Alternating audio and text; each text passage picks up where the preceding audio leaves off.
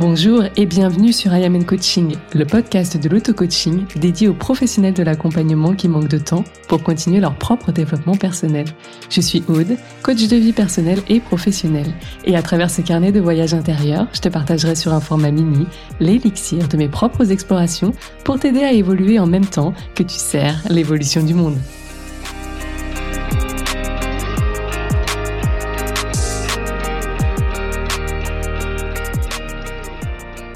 Hello, j'espère que tu vas bien. Aujourd'hui, dans la continuité de l'épisode précédent, je voulais te partager une autre idée reçue sur l'augmentation de ton chiffre d'affaires.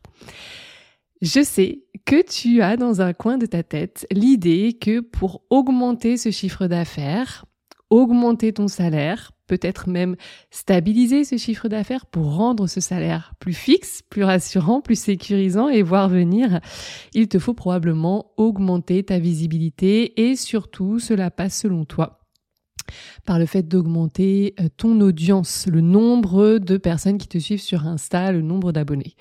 Bon, laisse-moi te dire aujourd'hui quelques raisons pour lesquelles je pense que c'est une idée reçue et tu fais fausse route. Laisse-moi te dire que si ton chiffre d'affaires n'augmente pas, il y a très peu de chances que ce soit parce que tu manques de visibilité ou que ton audience est trop petite. Pourquoi? Parce qu'il y a très peu de chances que tu exploites à fond le potentiel de ton audience actuelle. Et je ne mets pas de chiffre derrière ce nombre d'abonnés parce que ça s'applique autant à toi qui a 100 abonnés qu'à toi qui en a 2000 ok Ou 5000. Première raison, tu es la seule. Mais ça, tu l'as forcément entendu, mais je, il fallait, il fallait qu'on en parle à nouveau parce que c'est pas intégré. Je le vois encore trop souvent au coaching. Tu es la seule à consommer 100% de ton contenu. Je vais te donner un exemple très simple. Tu le sais peut-être, je suis enceinte. Ça va faire à peu près trois mois maintenant que j'ai partagé la nouvelle sur les réseaux sociaux. Et puis, euh, je vois dans mes stories, qui suit régulièrement mes stories, etc. Et je sais qu'il y a des personnes dans mon esprit qui regardaient très souvent et vraiment quotidiennement mes stories. Sache qu'après trois mois, ça m'arrive peut-être aller une ou deux fois par mois donc ça doit faire six fois depuis que je parle de ma grossesse. Je vais peut-être montrer une petite photo de moi ou une petite vidéo de moi faisant mon sport. Et vu qu'il fait chaud, et eh ben il y a le ventre qui a l'air. Et je veux dire, on peut plus louper que je suis enceinte. Je peux t'assurer que parmi ces personnes que je pensais me suivre au quotidien et être à fond sur mon contenu, à chaque fois qu'il y a une nouvelle story où on voit mon bidou, j'ai une de ces personnes que je pensais à fond qui me dit félicitations. et à chaque fois, je me dis, mais c'est pas possible. Tu, tu l'as vu avant. Genre, ça fait, ça fait trois mois qu'on en parle, tu vois. Parce que forcément, on se, on se sent tellement toujours au centre du monde, hein. Donc, même les personnes et j'ai fait exprès de prendre cet exemple. Même les personnes que tu penses te suivre tout le temps, genre à chaque nouvelle story ou au moins tous les jours ou tous les deux jours, ne consomme pas 100% de ton contenu. Voilà pourquoi, mais ça c'est un autre sujet, il faut que tu parles beaucoup plus souvent de tes offres. Ok? Raison numéro 2. Est-ce que 100% des personnes qui like ton contenu au moins le like. Et j'ai envie de pousser un petit peu plus loin pour celles qui ont la chance d'avoir des commentaires, le contenu lorsqu'il est commenté, éventuellement lorsqu'il est partagé, éventuellement lorsqu'il est échangé en MP avec toi. Est-ce que 100% de ces personnes avec qui il y a des prémices ou plutôt des euh, interactions qui commencent à être affirmées sont tes clients? Est-ce que 100% de ces personnes sont tes clients? Imaginons tu fais un post, tu as 20 likes est-ce que ces 20 personnes sont tes clients? Si c'est pas le cas, il y a peut-être des questions à se poser. Oui, bien sûr qu'on est ambitieux, bien sûr qu'on veut que tous les gens qui like notre contenu demain soient nos clients. Et j'ai pas peur de le dire, c'est ma philosophie. Bah pourquoi? En fait, c'est un raisonnement très logique. Peut-être que je suis la seule à partager, mais je le partage. Après tout, c'est mon podcast, c'est mon émission. Euh, pourquoi ces personnes-là sont visiblement intéressés par ton contenu, like, peut-être enregistre. Alors enregistre, tu pourras pas forcément avoir les données, mais like, commente, partage, etc. Et mieux, tu peux voir qu'elles le font régulièrement à chaque fois que tu publies et pourquoi elles sont intéressées mais elles sont pas encore tes clients. Te, ces personnes. Alors là, tu serais tenté de me dire, bah, et elles n'ont pas l'argent. Raison numéro un. Deux, elles n'ont pas le temps ou c'est pas le bon timing. Hein. Souvent, c'est soi-disant ça va ensemble. Ou trois, c'est pas leur priorité. Il y a plein d'autres excuses là-dessous, mais souvent, c'est les trois qui reviennent quand on est euh, dans des périodes de, de vente, de lancement. Moi, laisse-moi te dire quelque chose.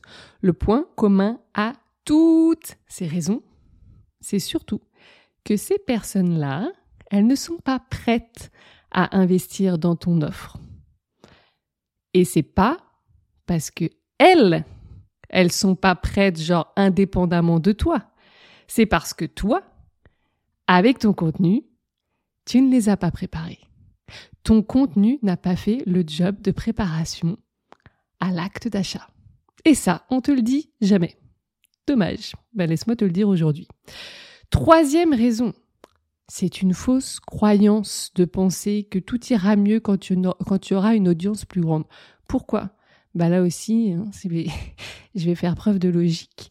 Si ton contenu, ne convertit pas aujourd'hui ou peu ton audience actuelle, ça va rien changer quand elle va grandir. Ça va même être pire, parce que ton audience actuelle, elle te suit peut-être depuis un moment. Elle est à minima tiède, peut-être chaude pour certaines. Quand tu vas gagner en visibilité, quand tu vas augmenter ton nombre d'abonnés, bah dans les premiers temps, et cela peut-être pendant quelques temps, cette audience, elle est froide. Donc c'est encore plus compliqué à convertir. Donc, ça veut dire que ton, ta com et ton, tes stratégies de marketing et de vente, elles doivent être sacrément bétonnées pour que cette nouvelle audience, ces nouveaux abonnés achètent. En fait, ça n'a pas de sens quand on y pense. Si ton audience actuelle n'achète pas autant qu'elle devrait, ou si euh, tu ne convertis pas autant que tu devrais, parce que les deux, sont valables. Hein. Le premier point, j'ai bien dit, si elle n'achète pas autant qu'elle pourrait ou qu'elle devrait, ça veut aussi dire que tu as senti que peut-être au niveau du panier moyen, on a déjà parlé, il y a des choses à faire. Hein. Mais si on s'arrête juste à la conversion, si ça convertit pas autant que ça devrait, ça va clairement pas être mieux et ça risque d'être même pire au niveau des indicateurs avec de nouveaux abonnés. Ok. Donc, bah, mon point pour toi aujourd'hui, il est très simple. J'ai envie que tu te poses trois questions, trois, quatre mêmes questions pour rendre ton audience, ta communauté beaucoup plus qualifiée à l'achat. Et vraiment, fais le taf parce que ben si tu le fais pas, c'est pas ça, ça va pas se faire sans toi. Hein. Est-ce que tu parles bien à ton client idéal? Oh, tu nous fatigues avec ton client idéal. Bah ouais, mais je t'assure, je t'assure que mon business tout a changé quand j'ai commencé à vraiment, vraiment avoir une connaissance approfondie, pointue, aiguisée de mon client idéal. Il faut savoir que quand je dis ça, tous les jours, je parle à mon client idéal. En l'occurrence, c'est une cliente idéale et je peux te dire que je ne passe pas une journée sans lui parler, sans la coacher, sans lui poser des questions, sans échanger de façon informelle, mais tous les jours, j'ai accès à des informations supplémentaires. Soit parce que je suis à fond dedans, je l'affiche, je le dis, je vais chercher des infos. Soit pas parce que, en fait, c'était même pas à l'ordre du jour, mais je continue à m'intéresser à mes clientes idéales. OK? Et au-delà de, est-ce que tu parles à ton client idéal quand tu crées une publication? Et je pourrais m'arrêter là tellement c'est un sujet. À quel point les, quand on crée des, des posts, c'est souvent pour tout le monde, sauf pour le client idéal. Et en l'occurrence, c'est souvent pour soi. Ah, la fameuse inspiration. J'ai eu une révélation sur ma chaise longue et je me suis dit qu'il fallait que tout le monde entende ce message. Bon, bah ça, ça convertit pas beaucoup, hein, il faut se le dire. Et au-delà de, est-ce que tu parles à ton client idéal? Est-ce que tu parles à un client idéal? Ou est-ce que quand tu as l'impression de parler à ton client idéal, en fait, il y en a deux, trois sous le chapeau du client idéal. Et ouais, parce que ça, c'est tout un sujet. J'en parle plus en profondeur dans Leader Co. Et je referai un, un topo là-dessus. J'en parle régulièrement avec mes clientes. Derrière un client idéal, il peut s'en cacher d'autres. Et euh, une des erreurs qu'on fait trop souvent, c'est de vouloir englober bah, plein de clients idéaux derrière un client idéal. Et c'est le meilleur moyen, même en visant le client idéal, même en ayant fait tout ce travail, de parler à tout le monde, donc de parler à personne. Deuxième chose, qu'est-ce qui te laisse penser que tu sais bien à lui que tu parles? Le signe le plus révélateur, c'est oh, t'es dans ma tête. Oh, c'est exactement ce qu'il me faut. Oh, mais comment t'as deviné que j'avais besoin de ça? Si tu as des messages comme ça, alors oui, bingo, t'as tapé dans le mille. Continue, fais exactement ce que tu fais, c'est en train de marcher, laisse le temps au temps et je t'assure que ça va prendre. Si tu n'as pas encore ça, alors je suis désolée, mais tu reviens encore et encore à ton client idéal. euh, bon, je vais le poser là quand même, hein, mais tu le sais, dans Leader Co, on a tout un module d'enseignement bien complet pour travailler son client idéal selon ma méthode, vue et revue euh, euh, tous les quatre matins.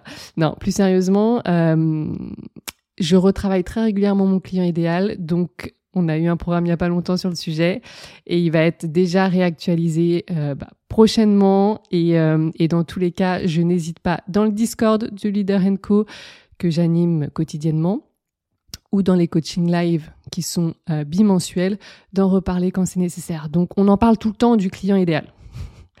Troisième question à te poser, est-ce que ton message est clair? Bah ouais. Ça c'est on pourrait en faire tout un épisode de podcast, ce sera peut-être le cas d'ailleurs. Mais euh, le message, le message par rapport à ton offre, souvent, c'est un gros sujet. S'il n'est pas clair, euh, ça peut être embêtant. Ça peut être sacrément embêtant.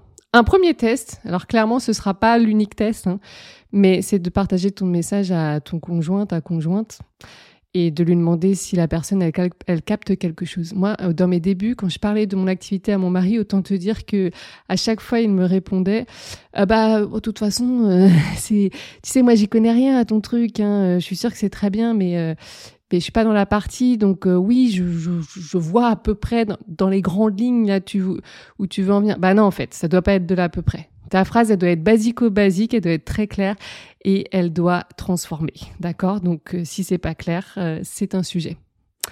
Et puis, dernière chose, et pas des moindres, est-ce que ta communication, elle prépare ton audience à l'achat? Et ouais, et là aussi, c'est tout un sujet. C'est ça la vraie éducation dont on te parle sur Insta? Oui, tu peux éduquer tu peux paraître et être un peu plus que paraître, hein, tu peux être experte sur ton sujet tout en préparant ton audience à investir dans ton offre.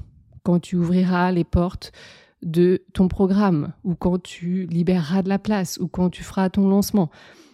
C'est ça la vraie éducation. Préparer ton audience à l'acte d'achat.